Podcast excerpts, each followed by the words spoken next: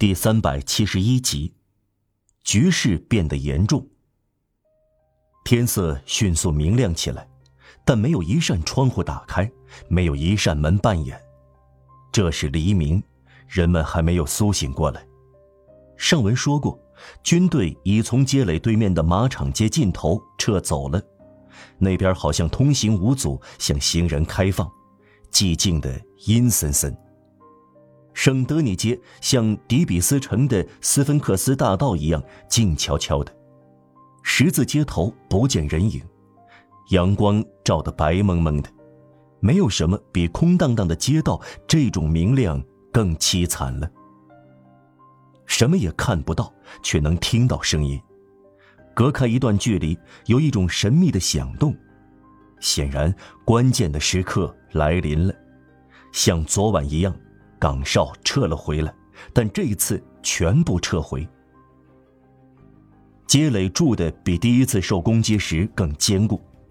那五个人走后，大家又把街垒筑高了。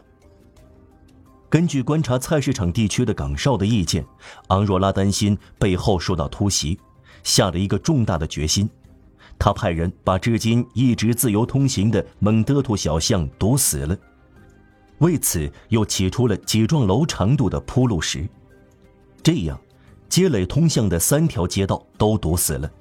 前面是马场街，左边是天鹅街和小丐帮街，右边是蒙德图街，确实几乎难以被攻破。既已封死，也就必然战死。街垒有三条战线，却没有出路。啊，是堡垒，却是捕鼠笼。孔菲拉克笑着说：“昂若拉让人在小酒店门边垒起三十块铺路石，起多了。”博许爱说：“要发动进攻那边，眼下一片静悄悄。”昂若拉让大家重新回到战斗岗位，给每个人发了一份烧酒。没有什么比一个接雷准备对付进攻的情景更诱人的了。每个人都选择好自己的位置，就像看戏一样。有的斜靠着，有的支着手肘，有的肩靠肩，有的人用铺路石垒成座位，墙角碍事就躲开，凸出来的地方可以防护，就避到里面。左撇子很难得，他们占据了别人不适宜的位置，许多人安置好坐着战斗，大家想杀敌时舒服一点，死的时候也舒服一点。在一八四八年六月那场悲惨的战斗中，有个起义者从屋顶的平台上射击，射得又准又狠。他把一张伏尔泰式扶手椅搬到那里，后来被一阵枪击打中。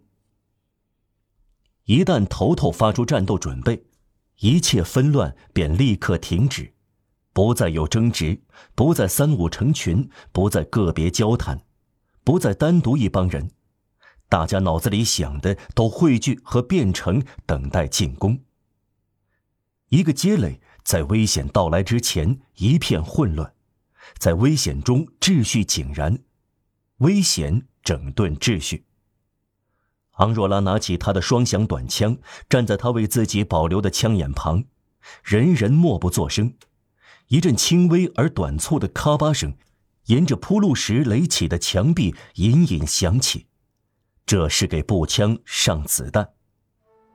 再有，他们的态度变得格外自豪和自信，置生死于度外，会变得坚定。他们不再存有希望，但是他们又绝望。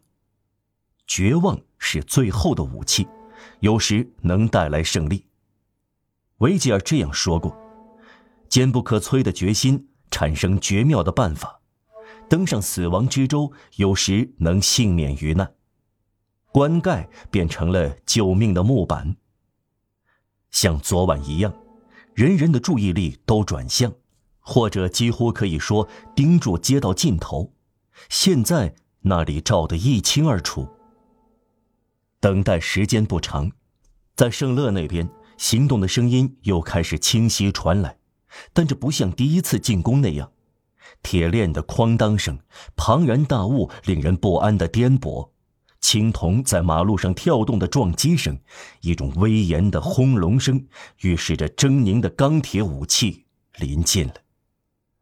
古老的宁静街道的五脏六腑都在震动，而当初开辟和修筑这些街道，是为了利益和思想畅通，不是为了战车害人的滚动。所有战斗者盯住街道尽头的目光变得凶狠起来。一尊大炮出现了。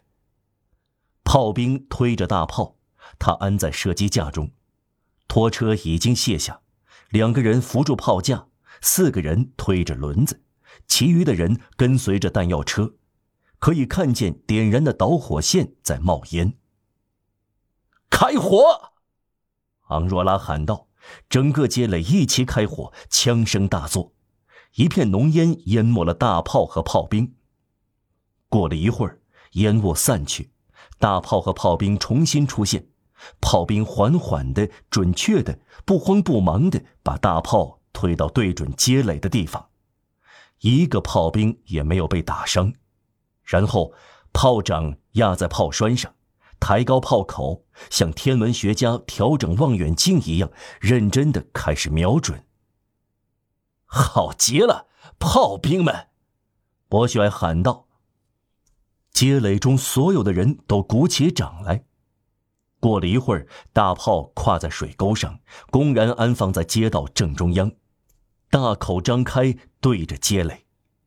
大家高兴高兴吧？孔菲拉克说。这是个野蛮的家伙，弹过手指以后才挥出拳头。军队向我们伸出他的大爪子，街垒要受到剧烈的震动。扫射是摸索，大炮要攻占。